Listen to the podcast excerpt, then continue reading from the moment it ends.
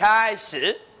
人世间的游戏规则，人意他总在觉知。世界本是大道场，兼容世界皆教材。滴答时间最可贵，犹在经历灵。戏众娱乐非是胜。规矩制约人来定，则守只因保平安。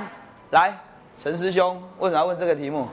我问这题目是因为我们上礼拜没有上礼拜，我整个礼拜都在听老师那一片自私私心偏心，我已经听了一个礼拜。那那一片里面一直在讲人世间的游戏规则，我就很想问吴老师，我们有没有可能？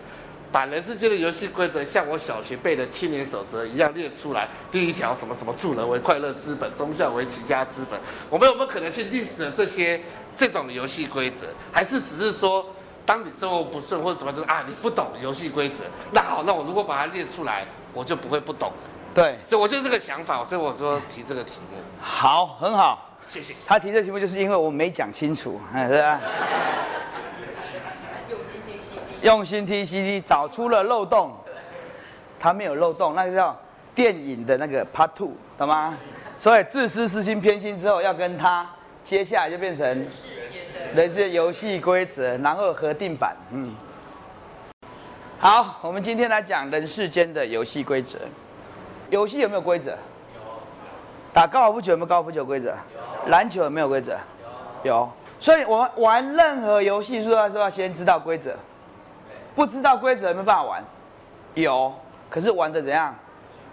怪怪的，像打麻将一样，不知道规则怎么打，对不对？所以其实任何一件事情都有一个东西叫规则。那请问人生活了这么久，这个先生你知不知道规则是什么？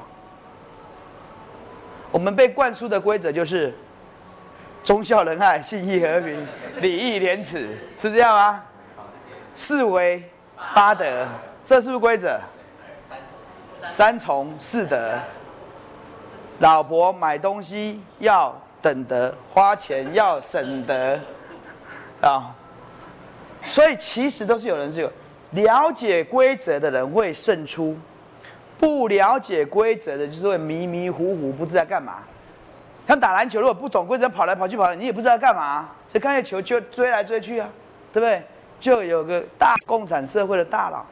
就看着这样一群人在打篮球，干嘛那么多人抢个球？来，一人分一颗。他就是不懂规则嘛，因为那个规则就是因为大家抢那个球嘛。所以做任何事情一定要懂规则。我们去公司上班，要不要懂公司上班的规则？几点上班？几点下班？那也是规则啊。什么时候有烤鸡？什么时候有薯条？好不是？什么时候有麦当劳啊？什么时候有考核？什么时候有奖金？什么时候怎么算出勤？有啊，像我弟弟小时候去上学，就人家下学下课了，因为小学一年级那时候还是上午班还是下午班，要么老师在告诉他第二天要上上午班，就他下午才去，去到学校全班都已经下课了，都不懂得规则嘛，不懂规则就玩不下去。那我们先不讲白板这些东西，你们知不知道人世间？基本上，我今天跟你们讲真正的规则，这个我不讲。真正的规则在干嘛？你们知道吗？规则干嘛？我们不知道。我先跟你讲目的。人世间人活着的目的就在于得取能量。那能量是什么东西？能量可分两种，一个叫物质的能量。一个叫非物质的能量，非物质的能量是什么？精神。大家仔细想一想，每一个人的所作所为，从早上醒来到晚上睡觉，其实只有在做一件事情而已，就是在摄取能量。刚才喝水在干嘛？摄取能量。来之前在吃饭干嘛？摄取能量。现在听课干嘛？摄取能量。所有的生命体只在做一件事，就是在摄取能量。请问植物在干嘛？它要随时吸收土壤的养分，要不要吸收空气中的养分？要不要吸收阳光的养分？一棵植物它每二十四小时都在干嘛？摄取能量。你有没有看动物频道？那些猎狗、那些狼、那些豹，他们要干嘛？他们不断的找吃的，找吃的，找吃的，还是不断的找吃的，找吃的，找吃的。其实，如果说动物和植物，其实都一样，就是不断的在摄取能量。讲好听的叫得取，叫摄取；讲难听的叫抢夺。得取、摄取比较理性，就基本上呢，对方基本上没有反抗的意思，是对方同意。可是呢，夺取是什么？对方不同意。请问人在吃一颗菠菜的时候，吃一颗高丽菜的时候，是得取能量、摄取能量，还是夺取能量？啊？我们叫摄取食物的养分，错，叫夺取。请问你们问高丽菜说：“高丽菜，我会不会吃你？你要不要给我吃？要吃啥请杯，会不会这样？不会啊。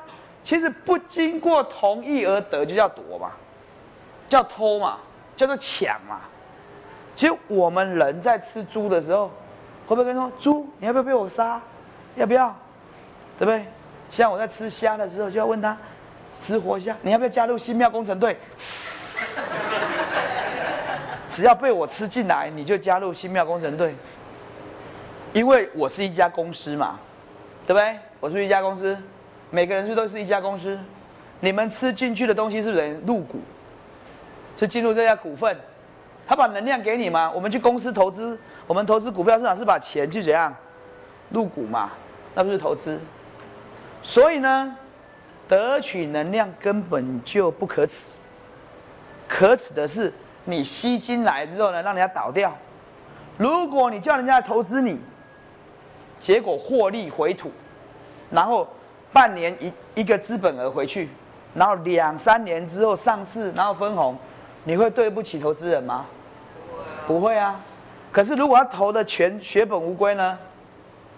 那是对不起他。好了，所以有没有听过其他宗教说不能杀生？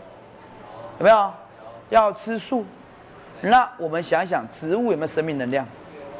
动物有没有生命能量？那为什么要吃植物不吃动物？因为植物好欺负，动物要杀的时候反抗一下，植物不反抗，是这样吗？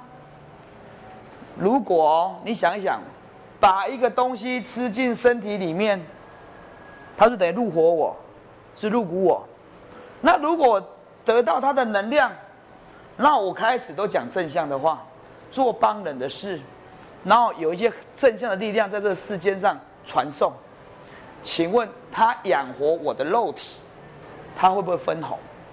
一只猪要经过轮回几次可以当人？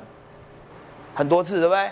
如果依照佛教的讲法，可他让我吃掉，他马上怎样？变成人呐？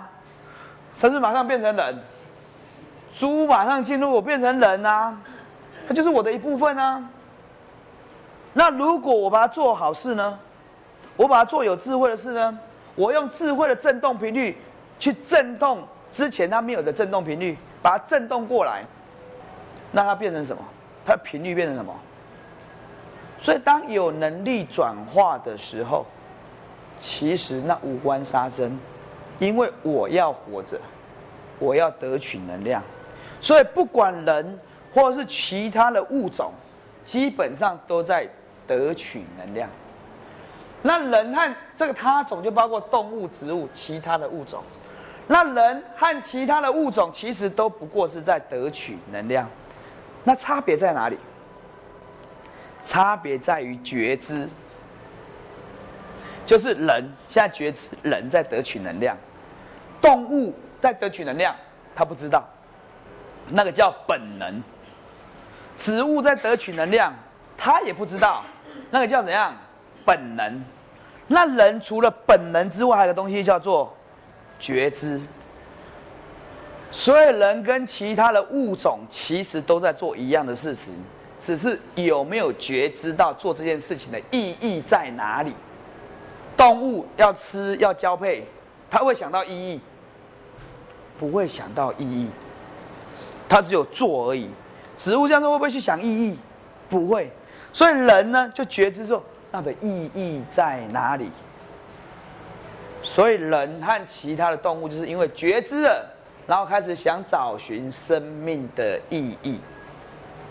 否则，我们的所作所为，只是包装比较漂亮的得取能量而已啊，是这样？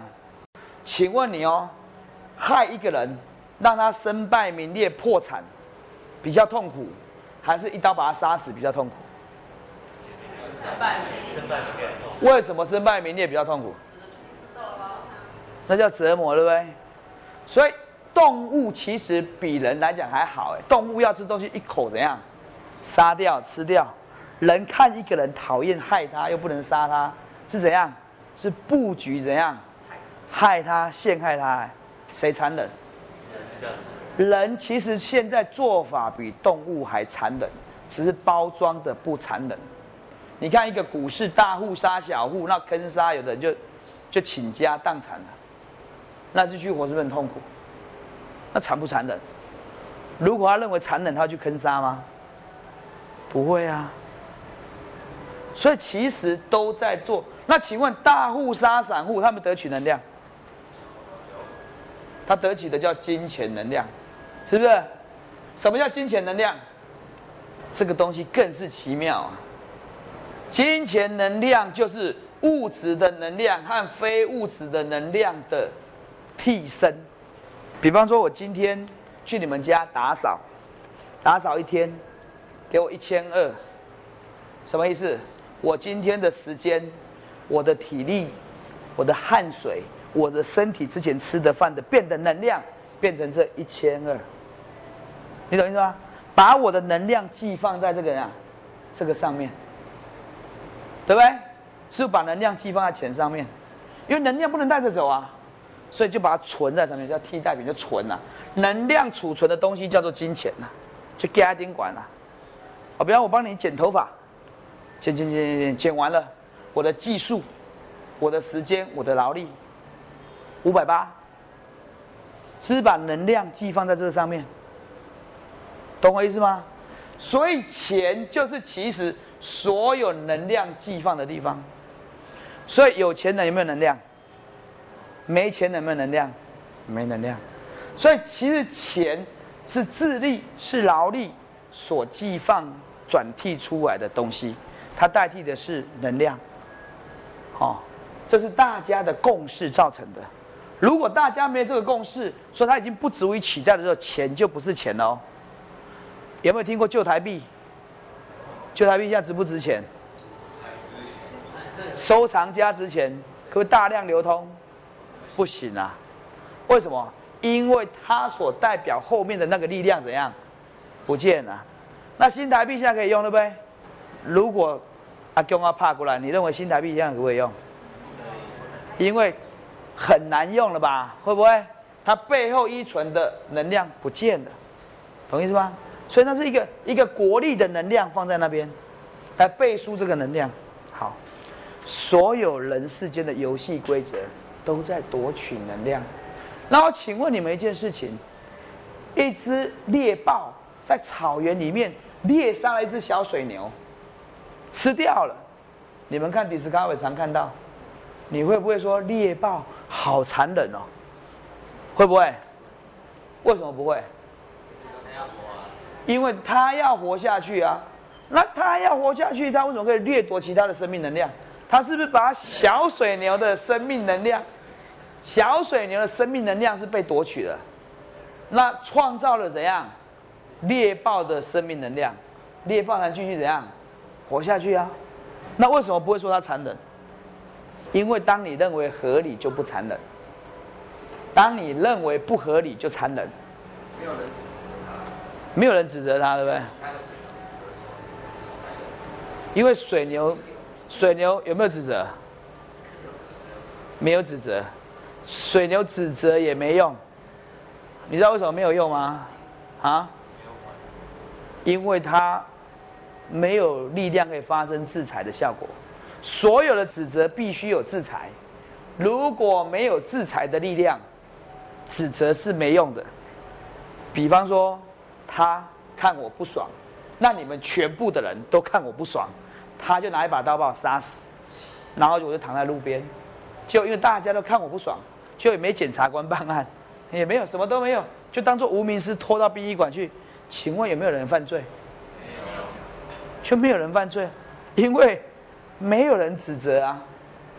可是当制裁的力量出来了呢，就变成有人犯罪。像以前有个正太子，有没有听过？在南部凶不凶狠？杀了几个人之后，有没有人指责他？那时候刚开始没人指责，对不对？也没人制裁，对不对？所以他杀人怎样？好像没事啊。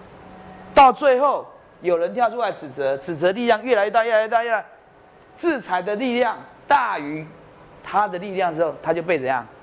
制裁掉了。所以又发现一件事，怎样？游戏规则的强者和弱者，其实没有对错，只有强者和弱者。当你能量够强，没有力量制裁你的时候，你就是对的。请问美国打伊拉克是对还是错？我跟你讲一件事，没对没错，没有力量制裁他，他好像就对了。对伊拉克来讲他是错的，对美国来讲他是对的，对啊。可是有没有力量制裁他？有没有联合国制裁他？没有啊。所以现在我们要知道一个新的规则：当你力量大到人家制裁不了你的时候，你做的事都对的，好吗？我们台湾势必将要有一个人达到了这样的境界了。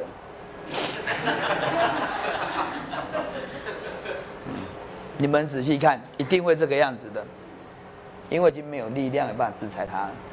我说制裁不能制裁，就是没有力量办法指责他，因为他力量大于一切，他已经变成类似神，等同神，在这几年之内，啊，尔东先生啊，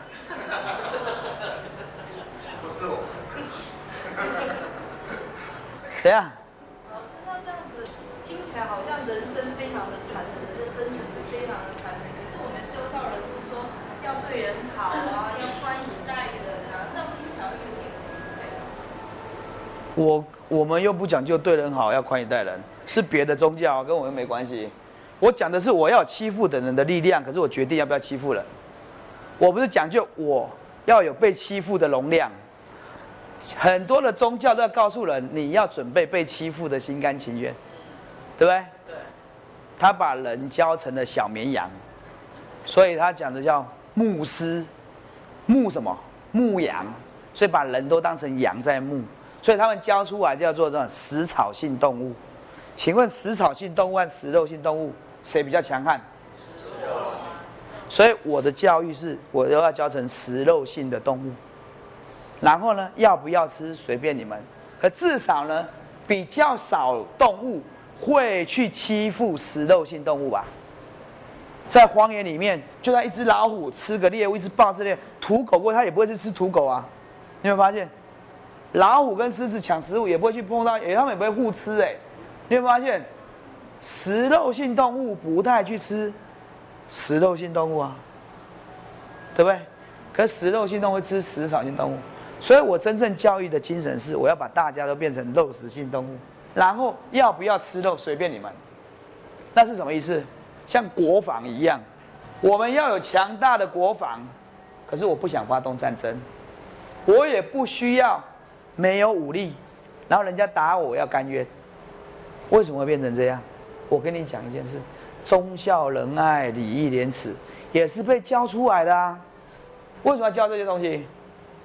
方便管理，它不是依照被管理者的立场制定出来的东西，它是依照管理者的心态所制定出来的东西。在权力之上的人要不要守规则？总统、副总统出巡有没有红绿灯？只有绿灯。我有一次从台中要回来，这样，哇，警察到处都是这样，哇，好像很紧张这样，然后就一个车道不让人家走，让车队就呼啸过，嘘，我就用最快的速度跟在他们后面，我也都是绿灯这样。对啊，啊，那警车啊，特警车嘘嘘，就从中港路跟上高速公路啊。啊，啊，笨的就在那边排队啊，啊，聪明的跟后面啊，就这样而已啊。爱说对还错？你们有没有没有去排队买东西？然后，比方这边有个窗口，那有人这样排排排排排排排排，忽然加开一个新窗口，后面就跑过去了，对还错？为什么对？那依照规则，是不是应该有人出来指挥？那这个过去那边，这变成变成应该排这样，你懂吗？排这样，是不是这样？如果照道理，依照先先来后到是，那队伍要变这样，然后这个走了走，这个这个走了，是不是这样？会这样吗？不会啊。所以我跟你讲，所有的对错只在于你容不容许而已啦。你容许就对，你不容许就错。你容许，你看你们看，对呀对呀对呀。我跟你讲，一定你们曾经跑过来说对。你们要是在这边排队说，怎么可以这样？会不会这样？啊？是他自己反应慢，你看。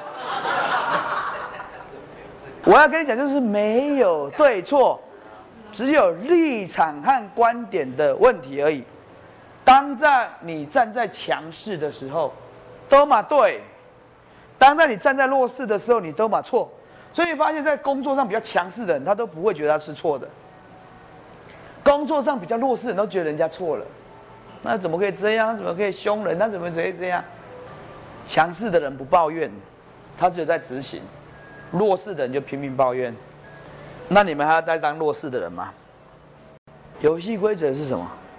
游戏规则就是很简单，在人世间，强者制定游戏规则。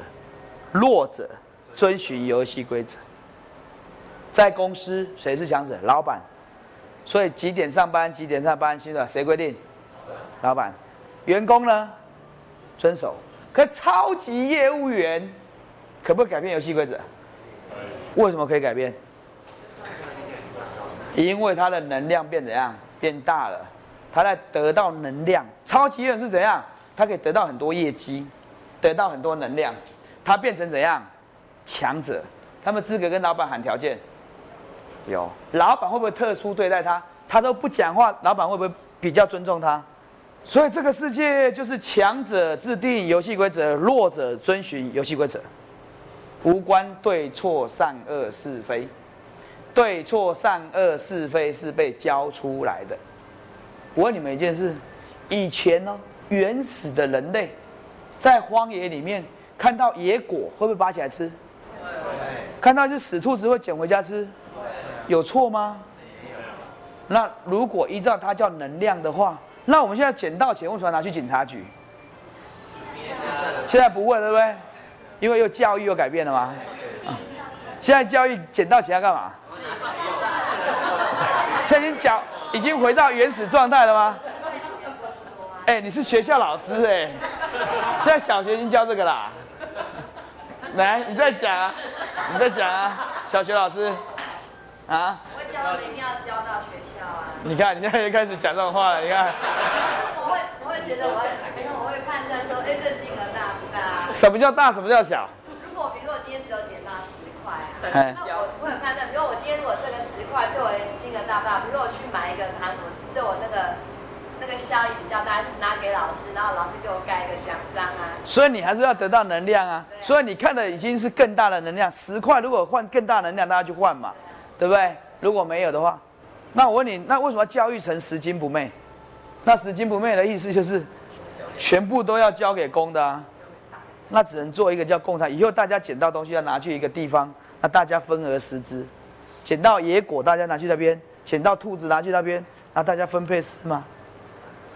是这样吗？那请问你十金不昧不是被教出来的？一个人他钱丢了，他要怪谁？他怪自己，他能量保护怎样不好啊？你没有透过一个事件看到自己能量保护不好，你希望别人善心帮你保护能量，是不是很低级的事情？你认为这样低不积极？自己能力不足，需要外力帮忙，你觉得低不积极？你自己的能力不足以保护自己，然后希望外力来帮你保护，你觉得是高级还是低级？好，你们觉得这样好不好？是老师，如果把说，比如说把今天这个范围啊，当成是你的家人，那如果比如说陈老师掉了钱如我的姐妹，如果是你的家的话，冰箱打开东西可不可以吃？可以啊，桌上的东西可不可以吃？都把你的。你姐姐的钱就不一定是不会是你的啊。啊，它掉出来就变成公的啊。所所以我说，冰箱是放在公公共地方还是在私人领域？桌上是在公共地方还是私人领域？所以现在跟你们宣布，只要桌上看到东西都可以吃，好吗？可人家琵琶东西不能拿。那还是一样啊，那个东西就直接放在那边，就表示要给人家用。所以要收好啊。对啊，不给人家吃就不要。不要给人家吃的东西就不要放桌上嘛。在新庙里面，只要放在桌上的东西，你都可以吃。哦，要拿回去呢，可能不太好意思。哎，可是吃绝对没有问题。你看，所以人是该为自己的负责，该保护自己的能量，而不能指望当自己遗能量不小心遗失的时候，指望别人保护，对不对？我这样讲合不合理？合不合理？合理啊！所以婚姻也一样啊，男女之间恋爱也一样啊，你要好好去经营啊，你不能因为经营不好，然后人家不爱你要走的时候，叫警察叫法官把他围起来，因为不能离婚，那是很赖皮的事情。经营不好就让他走，可是拿出警察和法律说我没盖章，你不能走。所以很多人就自己操作不好，那希望外力来制约，就这样。什么叫人世间游戏规则？我只要跟你们讲一件事情：人跟动物差别在于觉知而已，然后把东西包装好一点而已。请问我们有没有吃肉？有没有吃菜？我们只吃相好看一点，然后讲究一点而已啊。当你活在生吃的时候，你觉得残不残忍？不残忍。当你活在熟食的世界，残不残忍？那也是被怎样教育出来的啊，对不对？都是因为有一个环境，所以任何一个观念、任何一个习惯，都是在一个时代背景状态而已啊。在这个时空之前或这个时空之后，其实不见得是这个样子的。有非常非常多的事，我最喜欢讲一件事情：武松打虎，武松是不是英雄？现在三地同胞打虎。抓去关了，我跟你讲，还要花钱，违反动物保育法，一样一件事啊。打虎，武松打虎还只是为了保平安呢，他不想死。三地同胞打虎是为了保让自己怎样活下去，可是有人替老虎出头了，那它产生了一个叫制裁的力量，对不对？所以当有人替老虎出头的时候，三地同胞打虎变成。狗熊，因为它必须被制裁，所以一样一件事情，那到底对错在哪里？所以对错是规定来的啊，对错是规定来的，啊，那力量大的规定，力量小的遵守。所以世界上没有真正的和谐，和谐只有一种状态，就是武力大的一方开条件给武力小的一方。武力小的一方勉强愿意接受，就和谐了。有一天，武力大的一方觉得开的条件太好，想要改变条件，他发动什么？发动冲突。冲突完了之后呢，可能武力小的一方更小一点，那他开开一个条件，他再勉强愿意接受。也有可能得不偿失，冲突完了，武力小的一方变大一点。让他变小一点，他可能会退让条件，会不会这样？会啊。有没有可能武力小的一方觉得当初答应的条件太苛了，所以呢，决定起来冲突一下，然后赢了，会不会改变条件？真相就是这个样子。所以在公司也一样啊。当你了解这些真相之后，你开始就有个心态，不要指望别人给你什么能量，不要指望别人善待你，要要自己去创造能量，要要自己去蓄积能量，要要自己创造自己的价值。狮子、老虎、豹不能指望水牛跑得慢啊，它要要求自己怎样跑得快啊。鳄鱼不能叫小猎物跑下水。而要他掩护的好，隐藏的好，那动作快啊，所以不能再去要求别人了，只能要求自己蓄积力量，蓄积智慧的力量，蓄积专业的力量，蓄积人际关系的力量，而不是要求别人落下来等我们。所以夫妻两个人常常一个会愿意成长，一个不成长。不成长的人是用什么手段？他是蓄积力量成长，还是怎样想办法对方拉下来？想办法对方拉下来，这就是一个错误的操作，所以夫妻就越相处越痛苦。如果一个人看一个人很成长，另外一个人开始想办法蓄积自己的力量，我也要成长，我也要学习，那两个人齐头成长，好不好相处？好相处，啊这就是真相。所以呢，这个世界本来就是一个大道场。本来就是一个很大一个学习的地方，整个世界是一个共同学习的地方，大家共同在学习。去学校读书要不要课本？要不要教材？要有。那没有的话，老师在台上下班啊，要个迂循的东西。所以呢，在这个世界间，就是有有空间容纳这些事件，皆是我们的教材。我们的感情事件，我们处理金钱的事件，处理身体的事件，生病的事件，车祸的事件，吵架的事件，所有的事件都是教材。差别的是什么？有人学到，有人没学到，好像在学校读书一样。有人一样读三年，可是考上大学。有人一样读三年考不上大学，教材一样啊，有没有融会贯通？有没有学习到？所以在接下来规则就是想办法自己要找到教材，想办法要从教材里面找到养分，让自己得到能量。那慢慢你会发现，教材不用找，随处可得。随处都有教材，可是当教材是由自己发生的时候，很难学；从别人发生的时候很好学，可是很难内化。看到两个人在吵架，你在旁边看，如果你没有立场，就是学习的开始。你会看到他也对，他也对，你要跟他讲话，其实不必要这个样子，其实怎么样子他会更好。会不会这样？可是当你有立场，你支持魔甲的时候呢，那就魔已错。那当你卷入进去的时候，就他们错，你对。当觉得自己对，别人错，就没办法学习。真正要学习是什么？什么叫学习？什么叫吃饭？学习就是大脑在吃饭。请问吃的饭、吃的菜，原本属不属于你？原本不属于你的嘛，它在外面嘛。是在你身体之外，所以它原本不是你的一部分，你把它吃进来变成你的一部分。那什么叫学习？就是那一个观念原本你没有，你把它融进来。所以本来学习就是在学习我们没有的观念，只要我们没有的观念，就要想办法把它装进来，这个叫学习。只要我们没在体内，候把它吃进来，把那人不崩菜，然后高丽菜全部吃进来。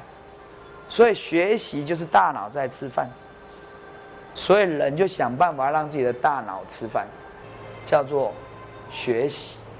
可是大脑吃饭会出现一个现象，就是吃了一阵子之后偏死，有的吃，有的不吃，有的吃，有的不吃。你仔细想一想哦，一个检查出来营养失调的人，你认为他欠的养分是他平常常吃的还是没吃的？检查出来缺的东西，一定他平常不摄取，对不对？好，当我们的观念平常只接受某个区块的观念，某个区块不接受，那你接受的观念和你原本有的观念一不一样？一样啊，所以你学习再多等于没学习，因为还是跟原本一样啊。真正的学习在于接受原本没有的东西，原本没有的东西对你现在的你是冲突，还是还是不冲突？冲突啊！依照这个原理来讲，凡跟你冲突之事，凡让你看不顺眼之事，凡让你不能接受之事，就是我们要吞进来的东西，因为它就是我们的养分。所以要去突破这个心态，只有办法不断的让自己提升进步。因为昨天和今天已经是不一样的你，一个小时和现在也是不一样的你。那不一样，有可能肉放一一个小时会臭掉啊，牛奶放个小时会臭掉啊。要不一样的更新鲜、更甜美，而是不是不一样的发臭。一直动就不会臭掉，思维不断的转动，生活不断的行动。就不会退步，就不会抽掉，所以这都是可以转换的，不是不能转换的。转换不过来，就找转换的过来帮你转换。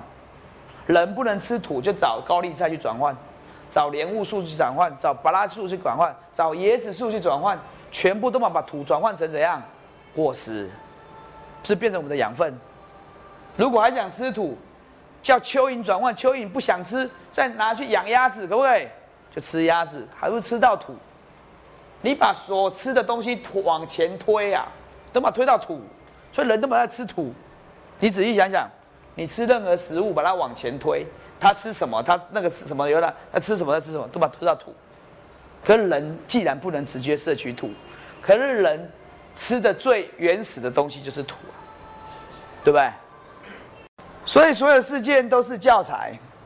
然后时间，时间，时间，时间是这个次元宇宙最好玩的事情，就是不管贫富贵贱，一天都是二十四小时。不管人生长短，早晚都会死。二十四小时是最公平的，会生会死是最公平的，最可贵的在这边。那告诉人是什么？就是学习时间有限。好像六年，你可以学七年，可以学八年。可基本上，如果六年没学好，也不给你重学，你会不会比较积极一点？懂意思啊？最好玩的是什么事呢？当时间过后，不管你学好没好，你离开的时候，你什么都带不走，什么都带不走。能够带走的是什么？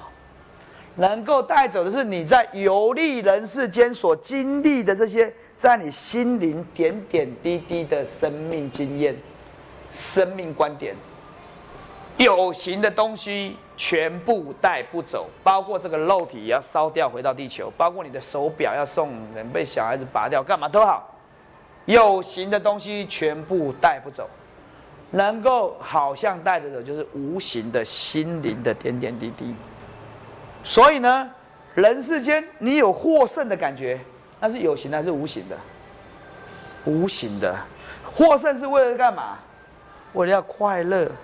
可是如果不需要获胜就能快乐，好不好？啊，好啊，因为要的是快乐，而不是获胜啊。所以，当你知道你有办法经历，你就是获胜。当你知道经历是最重要的，但你知道生命是来经历的，不是来获胜的。不是来完成什么，很多妈妈都说她完成，哦，我要把儿子养大，养大干嘛？要让他生，让他结婚，结婚我心就安了。我说真的安了，不是不是，要再生个孙子传宗接代，那就安了吗？不是，孙子要顺利长大，到底什么时候他才能够安心？啊？到他死的那一刻，会担心，还会担心他的子孙怎样，好不好？这种人就变成鬼了啦。为什么？因为他不放心，所以变成魂的时候在旁边看，所以他家就一定有很多鬼。每一代的人都不安心。所以呢，一年级的时候，小朋友上学的时候，新生报道的那一天，教室外面就有很多鬼。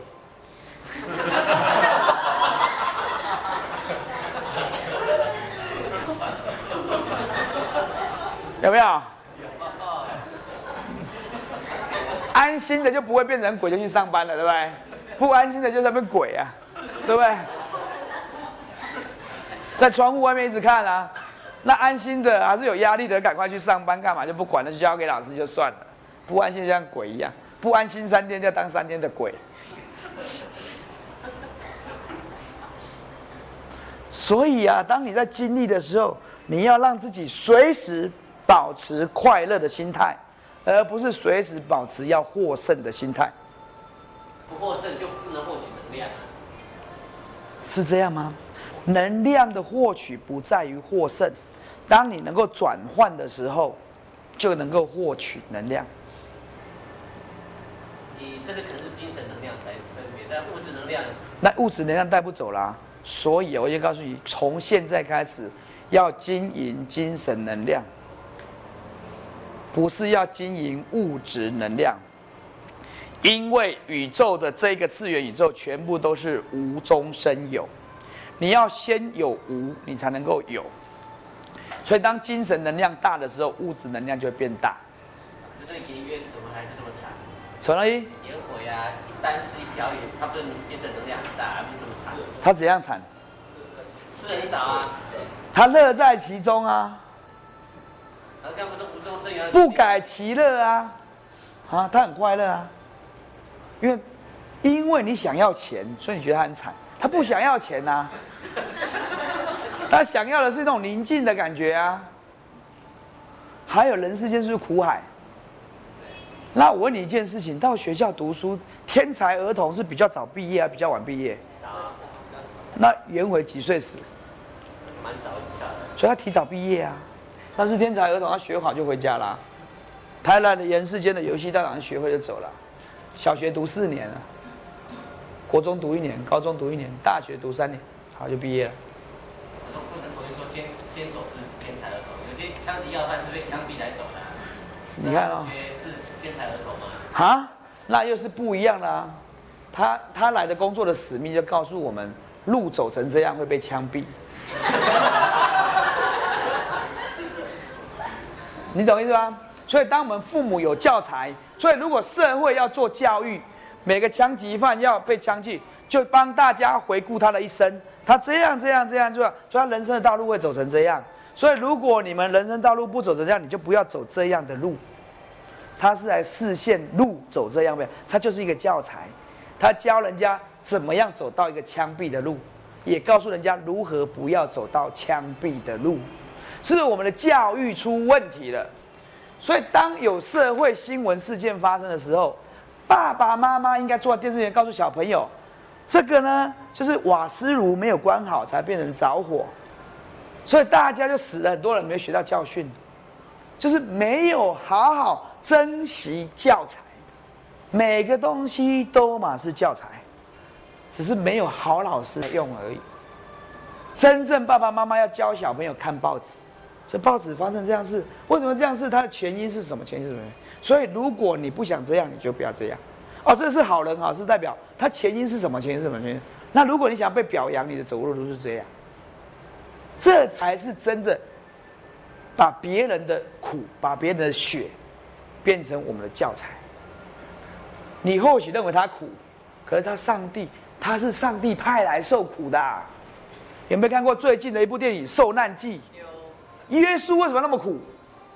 他的苦是为了世人呐，所以这些坏人都是为了我们呐，告诉我们不要这样做啊。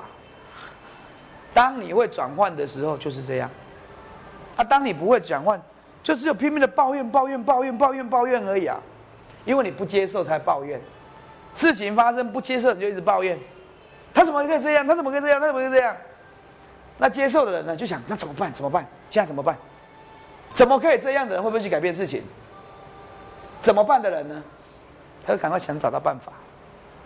所以更高级的游戏规则，是以得取心灵能量为最高指导原则。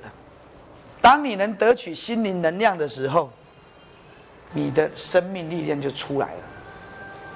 像我现在就要做一件事情，我就要得取你的心灵能量。什么能量？信任。可重点，你的心灵能量被我得取之后，请问你有没有得取我的心灵能量？有啊，我们是互相得取。然后，所以等下下课，大家会很轻松、很愉快，没有一个人是怎样，好像能量被夺取快死掉一样，是这样。可是如果这一堂课哦，我一边讲，你们都不听，打瞌睡，我没有办法得取你心灵能量，对不对？你有没有办法得取我心灵能量？所以下完课我也快死，你也快死，那觉得好累哦。上这堂课干什么？没事还没敢干嘛？哎，很奇怪嘞。互相得取心灵能量之后，变有力量；互相没有得取心灵能量，变没力量。有没有上过那种课很闷，上完快死掉一样？讲师也快死掉，他是勉强看到讲师会还可以活下来，否则他也快死掉。不要讲那么多，讲客户就好。因为行销客户，行销客户买了你的东西，你爽不爽？他用的爽不爽？爽啊，两个都很爽。如果行销没有成功，他为了不买也很痛苦。你会叫他买又没买成功，也痛苦。就讲完 case 之后，人快死掉，会不会？会啊！不要讲什么有没有买过保险？朋友之前卖你保险，你在拒绝的时候累不累？累。喜不喜欢看到他？不喜欢。买了之后呢？叫他一直来哦，他不来哦。不来就修理他，怎么都不来，怎么都不来，还常想常常看到他。没理赔，我会想说怎么不来照顾一下，怎么不来关心一下？过年过节没有记账，什么寿的，什么月历有没有？年历有没有？笔记本有没有？当你能量被得取的时候，你也想把它得取回来，就这样啊。单会操作，慢慢哦，你会发现不是学来的哦，就一次两次，你会发现，哎，我怎么变了？以前生气要三天，哎，现在好像三小时就好了。哎，以前想不开，哎，现在怎么想得开？莫名呢，就这样转转转转开了。为什么这样呢？很简单，人世间所有道德规矩制约是人定出来的，是人为了方便管理人搞出来的，本来没有。就像刚才讲的拾金不昧一样，那是管理出来的啊，是管理出来了。神是允许事情发生的。为什么？因为人是来学的。如果大家都不惹事，就没有事件；没有事件，就没有教材。那在这边干嘛？所以惹事的人，他是负责创造教材的人。我们不要去怪他，我们要看我们学到什么。所以我们就不会用仇恨的心去看别人了，而是去用学习的心去看待我学到了什么，我领悟到了什么，我感受了什么。然后当了解的时候，力量就跑出来了。当你领悟感受，就有力量了。所以对不对？很简单，你的心灵一听就是啊，就是这样。可是习惯会觉得啊，吴老师讲话怎么这么叛逆？怎么这么可怕？怎么这么残忍？怎么这么现实？然后要回到最后这个部分，择手指因保平安。所以人呐，因为人在人世间里面，为为什么以前没有红绿灯，现在要红绿灯？啊？因为怕车祸嘛。我在台中认识一个朋友，他跟我讲一个故事，说他有个朋友，那个朋友好特别哦，开车很快，然后半夜就就一直闯红灯就对了，就一直闯，他坐在旁边很怕，他沿路上不闯了几个红灯，忽然到了那个路口是绿灯停下来，他就问他，啊你一直闯红灯，你干嘛？绿灯停下来。他说：“因为这一条路前面这条，我弟弟常常出没，他闯红灯，我怕撞到他。因为他弟弟会闯红灯，哎，啊，他是绿灯，那对他弟弟就是红灯嘛，对不对？规则就是为了他为什么要在绿灯里？因为他的规则是怕撞到他弟弟，懂吗？所以弄了这些规则是为了防止碰撞，好吗？让所有的生命能量的互动都在一个叫做保持距离。”预测安全，用规格化把大家都定位，那不要碰撞。所以规则是必要的。规则是怕碰撞，可是碰撞才有事件。就是不守交通规则才会碰到啊。对啊，碰到是不是就有事件，警察就有工作，他就会体悟，那就有些人说哦，原来要守交通规则，好都好，所以规则其实只是为了格式化而已。可是那规则是就是一种仁义道德。那以前老师说过，仁义道德不要遵守，就是不要规则啊。可是重点是，我不是叫你们守规则，我是让你了解，只要你能够不不碰撞的话，就好了，就是最好的规则了。你也像红灯一样照闯，只要没有车。只要没警察，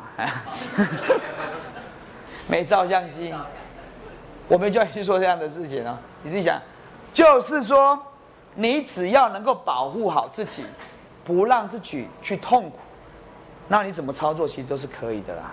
啊，可是你知道这样之后，你也不见得会偷东西呀，也不见得会抢东西呀。为什么？因为后来可能会引发痛苦嘛。你也不会去骂人呐。为什么？因为被骂，因为你也不想被骂。所以当你了解之后，你反而都不用守规则。可你做出来是人家说你好守规则，可你根本不是守规则，你只为了保护自己。所以真正人去守规则，只是想保平安、保护自己而已啊。如果一直闯红灯，不会被抓，不会被开罚单，也没有出车祸，你会不会闯？闯啊！如果路肩一直走，警察不抓，你走不走？走啊！懂我意思吗？反正大家都走路肩，那就不叫路肩了。大家都走路肩就叫道路啦。对啊，所以就那也是一种规则啦。那就变成一个新规则啦，因为大家所以人多就变成规则啦，所以规则就因为人多才跑出来啊，人少的时候就不用规则啦。比方说我我现在这个吉林道场，啊每个礼拜二就只有三个人，我还有陈老师还有 KK，我们就不用规定什么时间演讲了，我们能随时那边可以泡茶，干嘛要定个七点半？为了方便大家玩一起一个游戏。所以规则只是为了方便大家一起去玩一个游戏而已。可当你会玩游戏的时候，你不见得七点半啊，你可以六点半就先来聊天啊，可不可以？可以啊。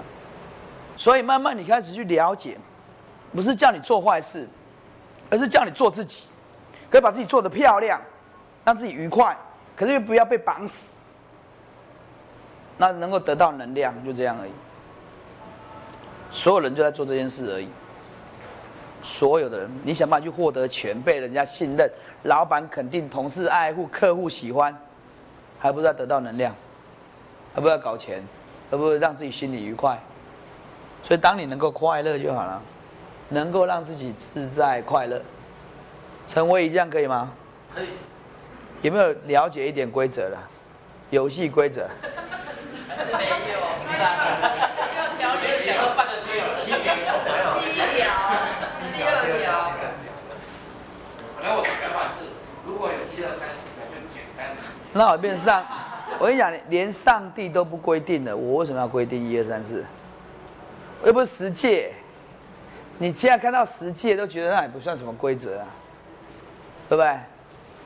神明他做了很多的事情，他根本不让你了解，他不跟你讲道理的，是你自己要去了解的。人世间的规则也是我们要去体会的。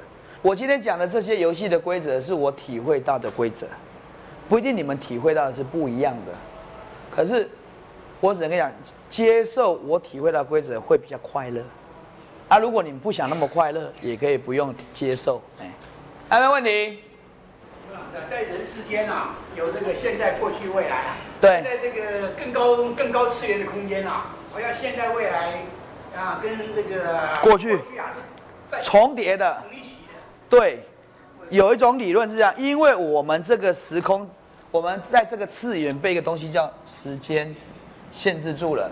如果能够超越时间的话，所有东西同时存在的，没有开始，没有结束。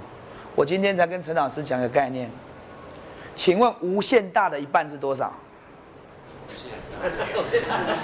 啊？无限大的一半还是无限大？所以当你没有时间的时候，所以一切都是一起。这很难理解，有没有人有办法理解？无限大的一半是无限大？可以理解吗？可以理解，请举手。数学公式就这样。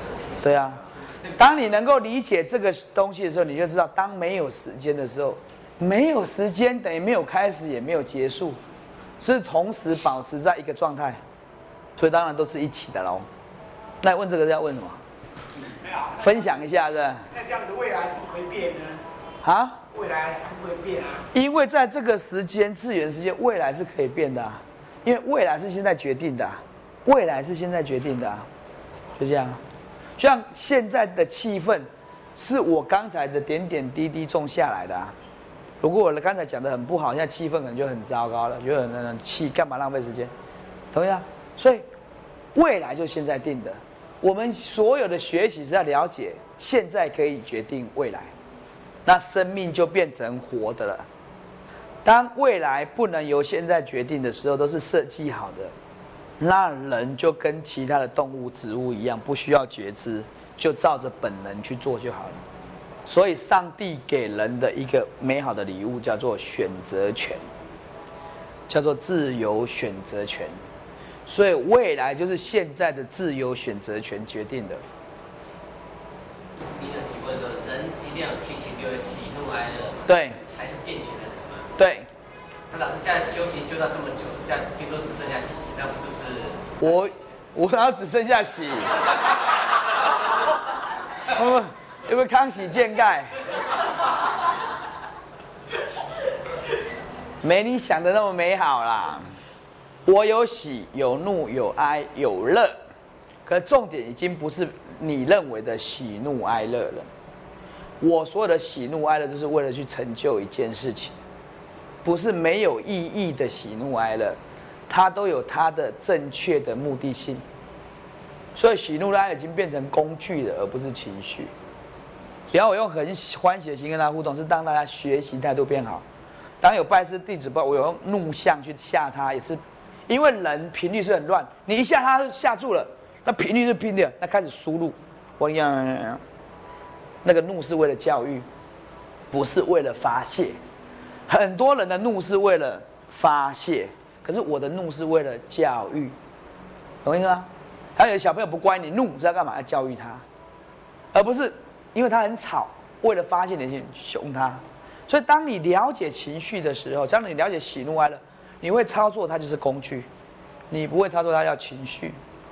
啊，我有，可是我没有情绪的喜怒哀乐，我有工具的喜怒哀乐，生活有乐趣吗？有乐趣啊。只有你没有情绪的喜怒哀乐，只有生活的工具的行为，就好像就是我们说黑的存在是为了衬托白的。可是那个工具，你不要被“工具”这两个字影响到。工具这两个字是概念，就是我了解了我行为的意义。老师，可是你是操作完以后知道那是道具，哎，道具的喜怒哀乐还是情绪的喜怒哀乐，还是已经很清楚？很清楚，因为我还是人道的，可是我都一直很清楚。我比方说碰到一个困难，我就知道我会过去，这是在过程，我要想办法，我不会有一般人陷入那种完蛋了啊，怎么办抓狂？我不是，我要想这是一个游戏，那我还没过关，那一定还没弄通的地方，到底哪个点？到底什么？哦，只是说你在那个喜过程里面有另外一个声音在在在看待，在看待这些事情，在觉知这些事情。所以还是是人的喜怒哀乐，只是有另外一个比较轻盈对的思维的很清楚地看到，这还是过程。比方说，有个人要跟我说，他礼拜六要演讲，礼拜六早上七点到九点要演讲，他很紧张。我跟你讲说，你放轻松，你放轻松，你一直想说你礼拜六的十一点半在吃午饭，就是七点到九点一定会过去嘛，所以你十一点半一定在吃午饭嘛，懂意思吗？所以当我来了解，不管有有事情有什么，我都知道它会过去，只是我想让它过去，用什么方式过去，过去之后什么结果，我要做的是这个定调，而不是生气。这样了解吗？还是不了解？有些东西是一个概念，我能够用这么多的语言去形容这种概念，其实已经很难了。所以你要听得懂更难，所以不怪你。你想小朋友，小朋友爸爸爸爸很高兴，他是不是可以要东西？那生气哇，我要吃麦当劳，他可不可以要东西？那在旁边很哀愁，我好想吃麦当劳，可不可以要东西？喜怒哀乐都是他为了要东西啊。小朋友是这样，所以小朋友喜怒哀乐是情绪还是工具？你仔细想一想，有没有看到小朋友含泪吃着麦当劳？他为什么含泪？因为刚才的工具用完还没收好。会不会？有啊，这工具没收好而已啊。啊，等下工具收好了，泪不见了，鼻水不见，就开始微笑。麦当劳，麦当劳，对不对？所以你仔细想，小朋友有没有把喜怒哀乐当工具？都嘛是工具，是人长大忘记而已。老天爷给人最原始的武器就是喜怒哀乐、七情六欲，就是工具。是我们不知道什么时候把它教育成这些事都是不好的。突然碰到客户啊，拜托的呀，有没有？是不是工具？笑得很灿烂，这样是不是工具？是啊，怎么不是？碰到困难愁眉苦脸，希望人家帮忙，是不是工具？是啊，所以到最后你会很亲民，就算很哀愁，心里在想：快上钩了，快点再靠近，再悲哀一点，他就快上钩了，有没有？有没有追女朋友追到死狗一样，下着大雨在他门口等，他快开门了，快开门了，那种可怜样，有没有？那是不是工具？是啊。可是那也是一种情绪啊。那是一种情绪没有错。可是当你很亲民的时候，你就不是被情绪影响。你知道，你很清楚你在这样操作，这样操作完会得到什么东西？那不是一种情，那是一种手段。所以这是工具啦。要说，这种人很恐怖嘞。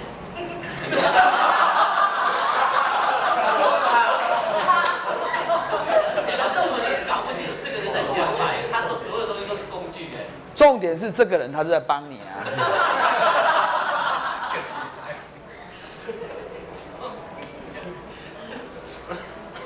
没问题，我们下课了，好不好？哎，哎，用方法能够帮助大家啊，悟道能够是这个时间能够缩短，那个 idea 能够啪一下子就就啪啪。很多东西哈，不能不能揠苗助长啊，嗯，我们只能去诱发。不能去让它就这样，很多东西哦要有如实的感受，没有那样的事件的经历，以为的悟道也不是真悟道。人，我今天讲那么多东西，是因为我经历了很多事，只是我跟各位比较幸运的是，大家有经历过，就是？可是我经历之后有萃取，经历过有萃取，所以我一样的事情经历过，我就下次呢照操作就很快了。所以我所讲的都是我经历过的事情。然后把它操作好，然后跳脱得到能量的事情，所以它没办法快。唯一快的方式就是，你来打坐，那你充分的在打坐过程把打坐时间增加，然后因为我们生命之前有很多事件，那些事件它就帮你萃取、萃取、萃取、萃取，所以打坐点数越高的时候，转念越快。就这样，就这样，他把那么多事件萃取出来、萃取出来、萃取出来，所以。快的原因不是快，其实它也不见得快，可它必须有一定的里程。哎，那我们有个很快的方式叫做灵动班啊，如果你有兴趣的话，可以参加。哎，四天三夜，让你莫名其妙感受到神恩。嘿，啊，没问题，没问题，我们下课好不好？好，谢谢。